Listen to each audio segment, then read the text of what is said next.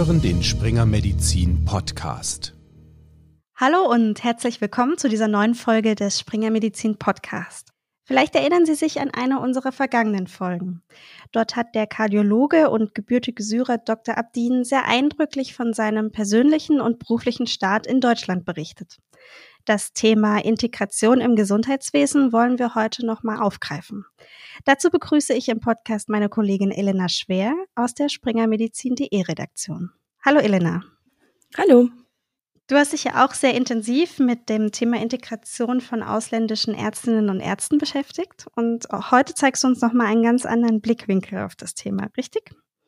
Ja, genau. Integration ist ja ein sehr wichtiges und präsentes Thema, denn schon jetzt machen ausländische Ärztinnen und Ärzte über 20 Prozent der Ärzteschaft aus. Diesem Trend müssen auch arbeitgebende Institutionen wie Kliniken und Praxen begegnen und für gute Voraussetzungen am Arbeitsplatz sorgen. Deswegen habe ich mit Dr. Sitra Khan Gökaya gesprochen. Sie arbeitet seit 2020 als Beauftragte für Integration, Migration und Antirassismus, kurz Integrationsbeauftragte, am Uniklinikum Hamburg-Eppendorf. Und sie forscht auch schon länger im Bereich Migration und Public Health. Ich habe mit ihr über ihre Arbeit und Erfahrungen gesprochen und gefragt, wie Integration im klinischen Alltag für alle mit weniger Frust ablaufen könnte. Dann bin ich ganz gespannt auf diese Perspektive und dann hören wir mal rein in euer Gespräch.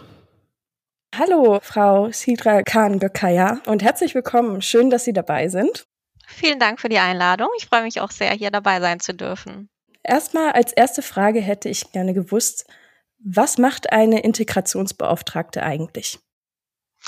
Genau, also meine Aufgaben sind äh, tatsächlich sehr vielfältig. Es gibt eigentlich keinen typischen Tag, ähm, aber es gibt zwei Schwerpunkte meiner Arbeit.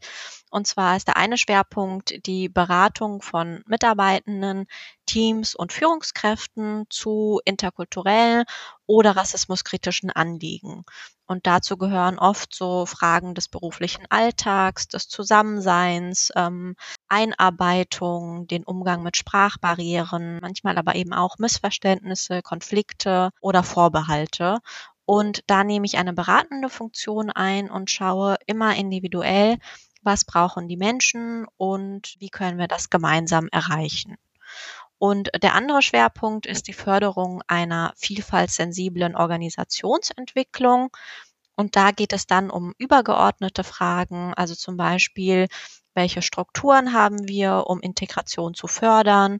Wo gibt es noch Leerstellen? Wo müssen wir vielleicht noch mehr Unterstützung anbieten, als wir es bisher tun, damit wir einfach Integration auch nachhaltig gestalten können und alle Mitarbeitenden in diesen Prozess auch einbeziehen? Was hat Sie denn persönlich motiviert, Integrationsbeauftragte zu werden? Also ich glaube, dass das Gesundheitswesen einfach eines der wichtigsten Bereiche in unserer Gesellschaft ist. Und wir sind ja sehr stark auch auf Personal aus dem Ausland angewiesen. Ähm, und ich glaube, man merkt einfach, dass in diesem Bereich so viel Dynamik ist und so viel Veränderung, dass mich das sehr fasziniert hat, mit diesen Menschen ins Gespräch zu gehen, ähm, auch tatsächlich diese Biografien teilweise kennenzulernen, ne, dass Menschen aus bestimmten Ländern fliehen mussten, vielleicht gerade mal die wichtigsten Sachen zusammenpacken konnten, wenn überhaupt das möglich war hierher kommen, eine wirklich komplett neue Sprache lernen, sich in einen neuen sozusagen Umgebung ähm, einmal zurechtfinden müssen. Und mich fasziniert das einfach sehr, was wir da für starke und engagierte Menschen einfach ähm, in diesen Berufen haben. Und ich glaube, dass wir hier einfach noch viel, viel mehr machen können, um zu unterstützen und Integration auch erfolgreich mitzugestalten. Und das ist das, was mich eigentlich an meiner Arbeit als Integrationsbeauftragte fasziniert oder auch am meisten Spaß macht, diese Beispiele zu sehen. Wer genau wendet sich denn an Sie und, und was sind so die häufigsten Fragen in diesen Beratungen? Also an mich können sich alle Mitarbeitenden wenden, egal welche Berufsgruppen und welcher Hierarchieebene. Aber ne, wir sprechen ja heute jetzt viel über Ärzte und Ärztinnen. Auch die wenden sich an mich und gerade wenn das ähm, Ärzte und Ärztinnen sind, die vielleicht noch gar nicht so lange in Deutschland sind, dann geht es häufig eben nochmal um das Thema Sprache. Wie kann ich selber nochmal besser kommunizieren? Wo gibt es Angebote und Unterstützung? Und wenn das dann ein bisschen weitergeht und sie erstmal gut angekommen sind, Dann geht es natürlich auch um Fragen von Familienzusammenführung, von Aufenthalt, äh, von Staatsbürgerschaft, all solche Sachen. Und wenn sie dann sehr lange da sind, dann kann es manchmal eben auch wirklich nochmal um Themen wie Identität, Selbstbewusstsein, Selbstwirksamkeit, um solche Themen gehen. Das ist also tatsächlich in jeder Phase nochmal ein bisschen anders, je nachdem, was gerade im Vordergrund steht. Mhm. Wenn jetzt Ärztinnen und Ärzte aus dem nicht deutschsprachigen Ausland nach Deutschland kommen, um hier in Deutschland an der Klinik zu arbeiten, was sind so die größten Hürden an sich? Ist das eher sprachlich oder sind das kulturelle Verständigungsprobleme? Was hat die größte Bedeutung vor allem im Klinikalltag? Also ich glaube, es gibt eine ganze Bandbreite an Herausforderungen, die können individuell sein, die können aber auch strukturell oder institutionell sein und die vermischen sich auch oft miteinander. Das wahrscheinlich wichtigste Thema ist natürlich Sprache. Sprache und Kommunikation sind ja ganz wesentlich in Gesundheitsberufen und da geht es sowohl um die Fachsprache als auch die Alltagssprache. Und bei Ärzten und Ärztinnen ist es so, dass sie, wenn sie aus Dritt, Drittstaaten kommen, also nicht aus EU-Ländern, dass sie eine Fachsprachenprüfung auf C1-Niveau bestehen müssen, um die Approbation zu bekommen. Und C1, das bedeutet ja, dass das Sprachniveau schon sehr gut ist. Und dadurch, dass sie eben diesen langen Anerkennungsprozess auch schon durchlaufen haben, zeigt das ja auch, wie viel Motivation dahinter steckt. Und gleichzeitig kann es aber natürlich trotzdem sowohl bei der Fachsprache als auch der Alltagssprache noch Schwierigkeiten geben.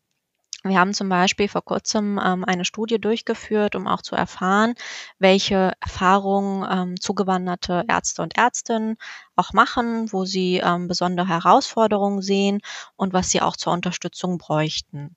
Und da wurde deutlich, dass so Situationen wie Dokumentation, Arztbriefe schreiben, Übergaben, dass das ganz herausfordernde Situationen sind, weil sie mehr Zeit in Anspruch nehmen, während gleichzeitig das System aber wenig Zeit für diese Situation vorsieht.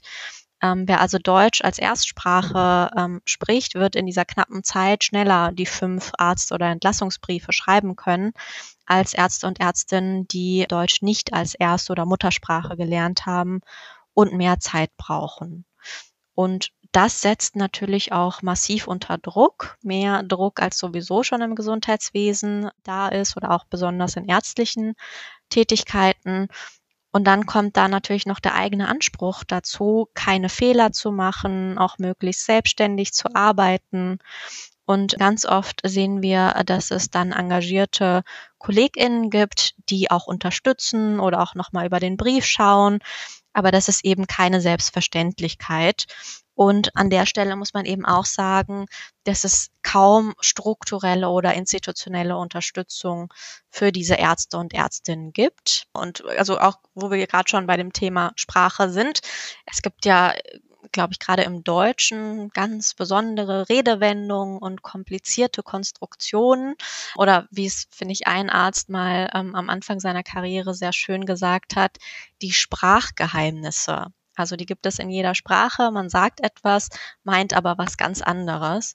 Ähm, und ich glaube, das ist äh, ne, dieses äh, Subtile, was ähm, ja viel mit dem Thema Sprache auch mitschwingt und das manchmal wirklich herausfordernd machen kann. Und welche Maßnahmen können da ergriffen werden, um das leichter zu gestalten, auch für die Stationsteams und bei den kulturellen Verständigungsproblemen zu helfen? Mhm. Also ich glaube auf jeden Fall, dass wir einmal natürlich viel, viel mehr Unterstützungsangebote brauchen beim Thema Sprache. Also sowohl nochmal Sprachkurse, aber wirklich auch nochmal diese Situationen wie Arztbriefe etc. schreiben, dass wir ähm, da mehr Unterstützung brauchen. Und da sehe ich sowohl die Einrichtungen selbst, aber auch Bildungsträger und auch Berufsverbände, wie zum Beispiel Ärztekammern, auch noch viel, viel mehr in der Verantwortung, da ähm, den Ärzten und Ärztinnen ähm, nochmal mit Angebote zu machen, sie zu unterstützen und einfach anzuerkennen, dass da vielleicht nochmal ein besonderer Bedarf ist, bestimmte Dinge aufzuholen oder sich nochmal mehr mit dem Thema zu beschäftigen. Und ich glaube aber im Alltag, dass wir natürlich alle gefragt sind, auch vielleicht selber nochmal zu reflektieren, wie verständlich oder wie klar ist denn meine Sprache. Vielleicht ein Beispiel so aus dem norddeutschen Raum. Wir sagen ja ganz oft so Satzkonstruktionen wie es ist heute gar nicht mal so warm. Ne? Und da müssten ja sogar MuttersprachlerInnen äh, dreimal um die Ecke denken, um diesen Satz zu verstehen. Mhm. Und ähm, da wirklich nochmal einfach ähm, offen sich selbst zu fragen, braucht es diese Konstruktion oder kann ich mich auch ein bisschen klarer und verständlicher ausdrücken, damit mein Gegenüber es vielleicht auch ein bisschen einfacher hat, das zu verstehen. Wie kann man denn da die ärztlichen KollegInnen noch unterstützen, außerhalb des man sich die Sprache quasi versucht, ein bisschen einfacher zu machen? Und was ist am wichtigsten bei der Arbeitsplatzintegration? Genau, also ich glaube, Sprache macht ja auch ganz viel mit dem Selbstbewusstsein. Und da geht es dann auch so um zwischenmenschliche ähm, Themen oder Herausforderungen. Und ich erinnere mich noch an einen Arzt, der kam aus dem Jemen und der sagte, dass er in seinem Herkunftsland wirklich ein exzellenter Student und auch ein sehr guter Arzt war. Der war extrovertiert, der hat sich mit allen sehr gut verstanden. Und seitdem er in Deutschland ist, hat er aber weniger Selbstbewusstsein weil er nicht so perfekt Deutsch sprechen kann, weil er die Abläufe noch nicht so gut kennt, weil er auch Angst hat zu sprechen oder er sich auch in Diskussionen zurückhält, auch am Arbeitsplatz, weil er Sorge hat, dass er nicht verstanden wird und ne, man ihn zurückweist. Gar nicht wegen der Inhalte, sondern eben wegen der Sprache. Und wir beobachten das ganz häufig und das haben ja auch viele Studien gezeigt, dass eine Sprachbarriere ganz häufig auch mit Inkompetenz gleichgesetzt wird obwohl diese Ärzte und Ärztinnen, die nach Deutschland kommen, ja wirklich hochqualifizierte und teilweise ja manchmal sogar überqualifizierte Personen sind. Und einmal hat ein Arzt gesagt, wenn mein deutscher Kollege einen Fehler macht, dann ist das einfach ein Fehler. Aber wenn ich einen Fehler mache, wird entweder davon ausgegangen, dass ich es gar nicht verstanden habe oder meine Kompetenz wird in Frage gestellt. Und ich glaube, da ist es ganz wichtig, so im, im Berufsalltag sich auch einfach nochmal Zeit zu nehmen und nachzuvollziehen, was diese Menschen eigentlich durchmachen, was die Sprachbarriere vielleicht auch mit den Menschen macht, wo es da noch Barrieren geben kann einfach für dieses Thema zu sensibilisieren, für die, die das nicht betrifft, dass sie das auch nachvollziehen können und dass sie vielleicht auch mal aktiv einfach auf jemanden zugehen und da sagen, hey, hier, ich habe einen Patienten, lass uns doch mal in der Pause mal kurz drüber sprechen. Also einfach den Menschen Mut machen auf der einen Seite und auf der anderen Seite vielleicht auch das Thema soziale Integration auch mal anzustoßen. Wir haben zum Beispiel ein Tandem-Programm hier entwickelt, weil wir gesehen haben, dass natürlich auch vor allem während der Corona-Pandemie es einfach schwieriger war, Beziehungen aufzubauen, Freundschaften zu finden.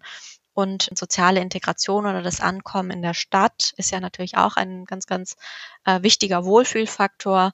Und da wollten wir einfach die Fachkräfte, die schon lange in Deutschland sind und die, die vielleicht neu nach Deutschland kommen, zusammenbringen, damit sie gemeinsame soziale Aktivitäten durchführen können, ein Museum besuchen, zusammen wandern gehen, was auch immer. Aber ich glaube, da braucht es einfach wirklich von beiden Seiten ein Aufeinander zugehen und zu schauen, wie können wir jetzt gemeinsam aus dieser Situation das Beste machen. Ähm, und ich glaube, das ist dann am Ende des Tages auch etwas, was allen Beteiligten zugutekommt. Welche unbeabsichtigten Benachteiligungen erleben denn Menschen, die als fremd wahrgenommen werden, am meisten im Krankenhaus? Also es, ich glaube, da muss man auch nochmal differenzieren. Ne? Es gibt natürlich zum Beispiel PatientInnen, die, die sind besorgt, ob sie verstanden werden, welche Qualifikationen die Ärzte und Ärztinnen haben. Und das ist etwas, da beobachten wir, das lässt sich sehr gut mit Kommunikation und Beziehungsarbeit auffangen. Ähm, also dass man wirklich nach drei, vier Minuten merkt, dass die Patientinnen da jetzt weniger ängstlich sind und auch Vertrauen aufbauen können zu den Ärzten und Ärztinnen. Aber es gibt eben leider auch Beispiele ähm, wirklich von Ungleichbehandlung, Abwertung und auch Diskriminierung. Also zum Beispiel, dass Ärzte und Ärztinnen oder dass Patientinnen ähm, ablehnen, von ausländischen Ärzten behandelt zu werden, dass sie auch rassistisch beleidigt werden, dass ihnen die Kompetenz abgesprochen wird oder unangemessene Kommentare über ihr Herkunftsland geäußert werden. Und ähm, viele Ärzte und Ärztinnen ähm, sagen mir, dass wenn das passiert und wenn Patientinnen das machen, dass sie da drüber stehen und damit schon klarkommen. Aber wenn das durch KollegInnen passiert, ähm, da ist dann die Grenze erreicht. Und manchmal ist das eben leider nicht ganz so offensichtlich, sondern vielleicht auch subtil. Und aus der Perspektive einer Beauftragten würde ich jetzt natürlich sagen, Beides darf nicht passieren und äh, wir müssen genauso ja auch die Mitarbeitenden schützen. Und da sehe ich eben auch nochmal ganz, ganz viel Potenzial bei Berufsverbänden zum Beispiel, dass sie sich dieses Thema nochmal mehr auf die Fahnen schreiben und Gleichstellung zum Beispiel nicht nur als Gleichstellung der Geschlechter definieren, sondern auch wirklich weitere unterrepräsentierte Gruppen in den Blick nehmen, die es aufgrund struktureller Ungleichheiten einfach schwerer haben. Welche Strategien gibt es denn für die Prävention für solche rassistischen Situationen? Mhm.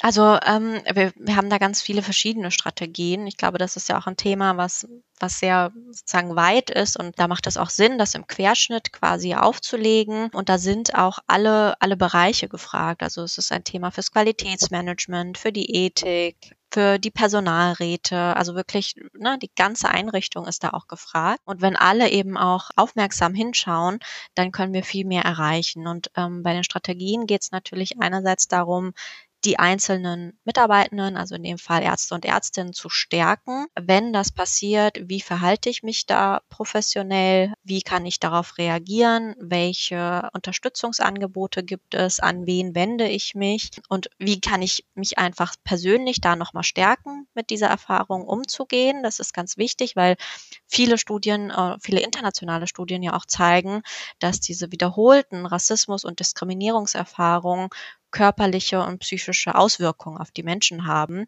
ähm, und sogar die Burnout-Rate deutlich höher ist bei diesen Menschen. Insofern geht es da einmal ähm, ganz stark um, um persönliche Resilienz.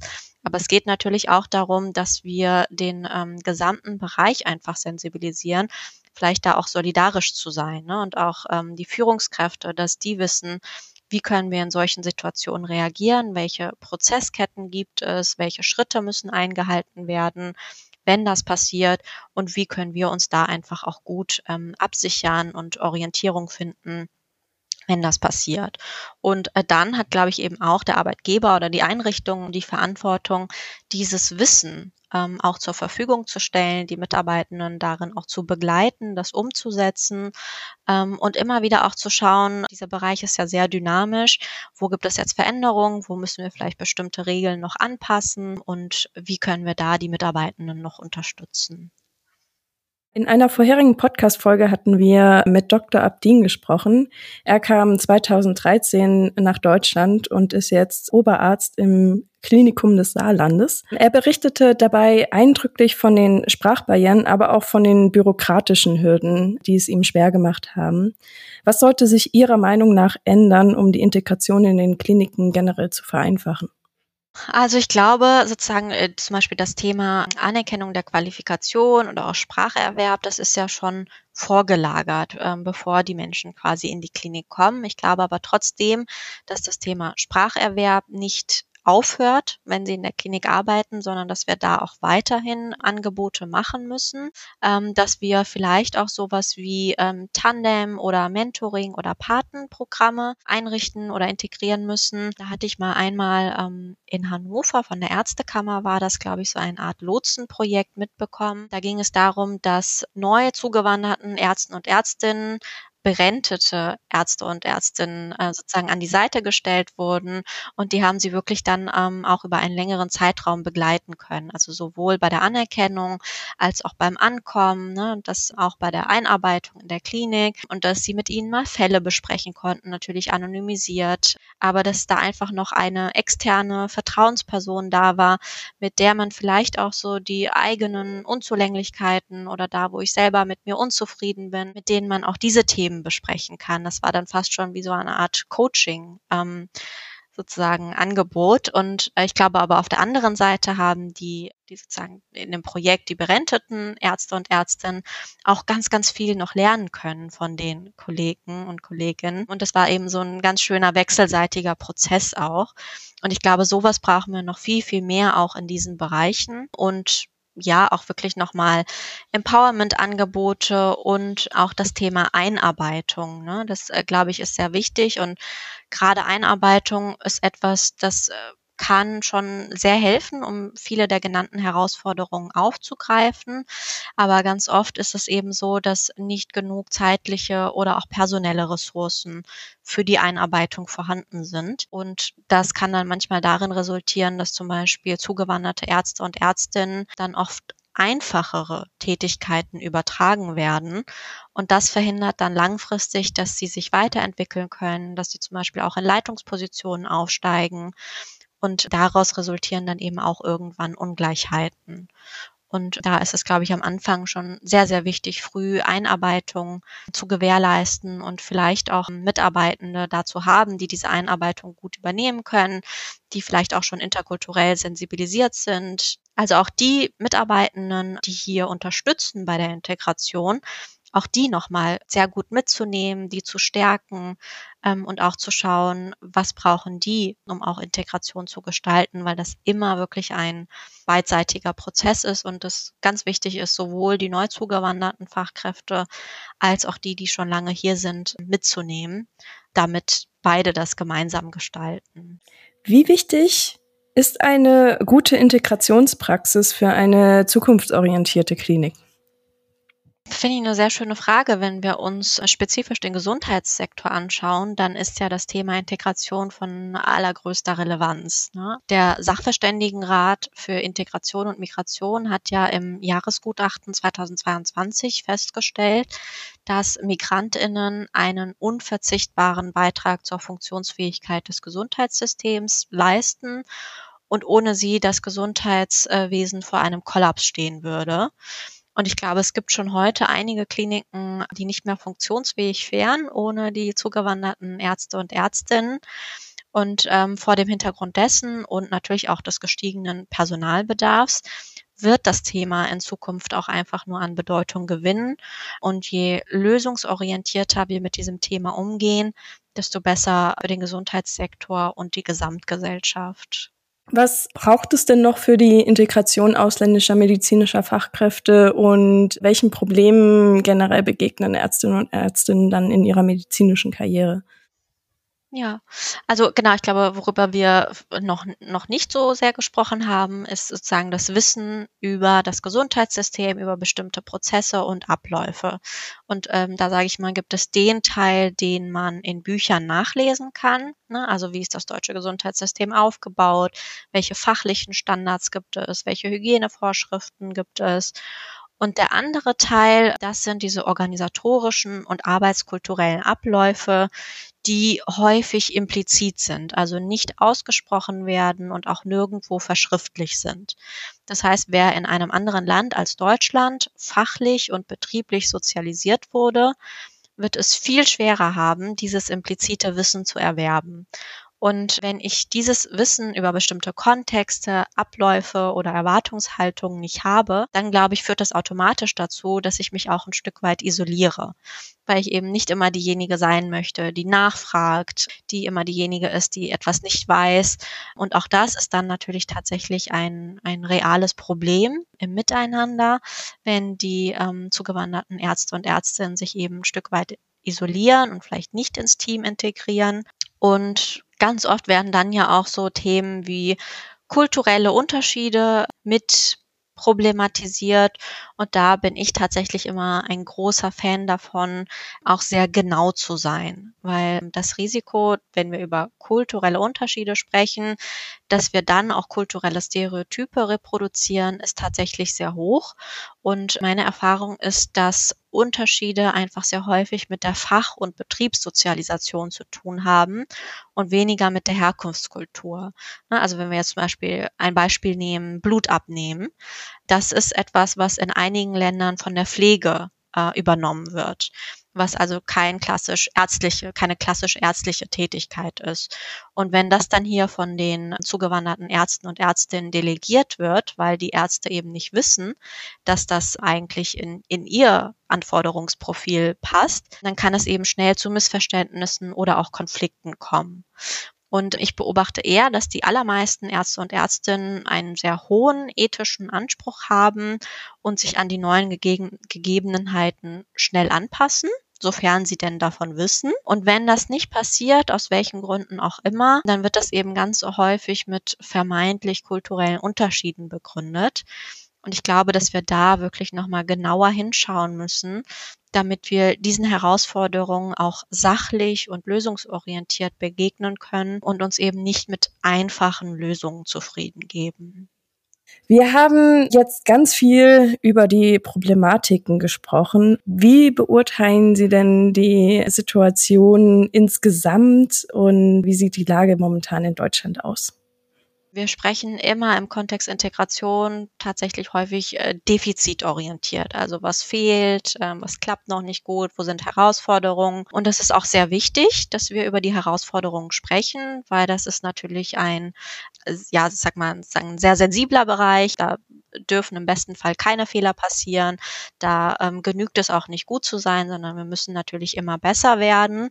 Und gleichzeitig gibt es aber auch ganz viele Positivbeispiele und das darf eben auch nicht zu kurz kommen. Und wir dürfen nicht vergessen, dass es ganz viele Erfolge, beeindruckende Karrieren und auch unglaublich engagierte KollegInnen gibt, die jeden Tag vor Ort Integration gestalten. Und was mir in den letzten Jahren wirklich nochmal sehr positiv aufgefallen ist, ist, dass es inzwischen in Deutschland ganz viele Vorbilder, also auch wirklich von zugewanderten Ärzten und Ärztinnen gibt, die diesen ganzen Herausforderungen getrotzt haben, die ähm, viel Geduld hatten, die auch verschiedene Strategien und Resilienz entwickelt haben oder entwickeln mussten und jetzt auch in Führungspositionen sind und sagen, wir wollen es den kommenden Generationen einfacher machen, wir teilen unsere Erfahrungen, wir unterstützen auch jüngere Kolleginnen und wir achten in unseren Teams auf Diversity. Und das finde ich einfach sehr beeindruckend und äh, davor habe ich auch großen Respekt und das stimmt mich auch optimistisch, dass wir auf dem richtigen Weg sind. Ne? Und gleichzeitig haben wir eben auch ganz, ganz viele engagierte KollegInnen, die bei der Integration unterstützen. Und wenn ich zum Beispiel zugewanderte Ärzte und Ärztinnen frage, was hat ihnen bei ihrem Karriereweg geholfen, dann höre ich wirklich fast immer, es war das Feedback und das Mutmachen der KollegInnen, dass sie es schaffen können und dass sie an sich glauben sollen und dass sie auch Unterstützung bekommen. Und ich glaube, dieses Feedback ist einfach so wichtig für unser Miteinander und für das Vorankommen. Sehr schön. Dann bedanke ich mich hiermit für das Gespräch. Das war sehr spannend. Ja, vielen Dank. Bis bald. Vielen Dank an Elena und Dr. Sitra Khan-Gökaya für diesen Einblick in diese wichtige Arbeit innerhalb der Klinik. An dieser Stelle möchte ich allen, falls Sie sie nicht schon kennen, noch einmal die Folge als syrischer Arzt in Deutschland empfehlen. In dieser Folge berichtet der syrische Mediziner Dr. Abdin von seinem Ankommen in Deutschland und seinem Start im deutschen Gesundheitssystem. In den Shownotes finden Sie außerdem weitere spannende Beiträge zum Thema. Mein Name ist Claudia Bayern, ich bin Redakteurin bei springermedizin.de. Vielen Dank fürs Zuhören und bis zur nächsten Folge. Die in diesem Podcast vermittelten Inhalte unterliegen dem wissenschaftlichen Wandel des Faches und erheben nicht den Anspruch auf Vollständigkeit. Sie können weder als Grundlage für eine Diagnosestellung noch für den Beginn, die Änderung oder die Beendigung der Therapie einer Erkrankung herangezogen werden. Sie ersetzen in keinem Fall eine persönliche ärztliche Beratung.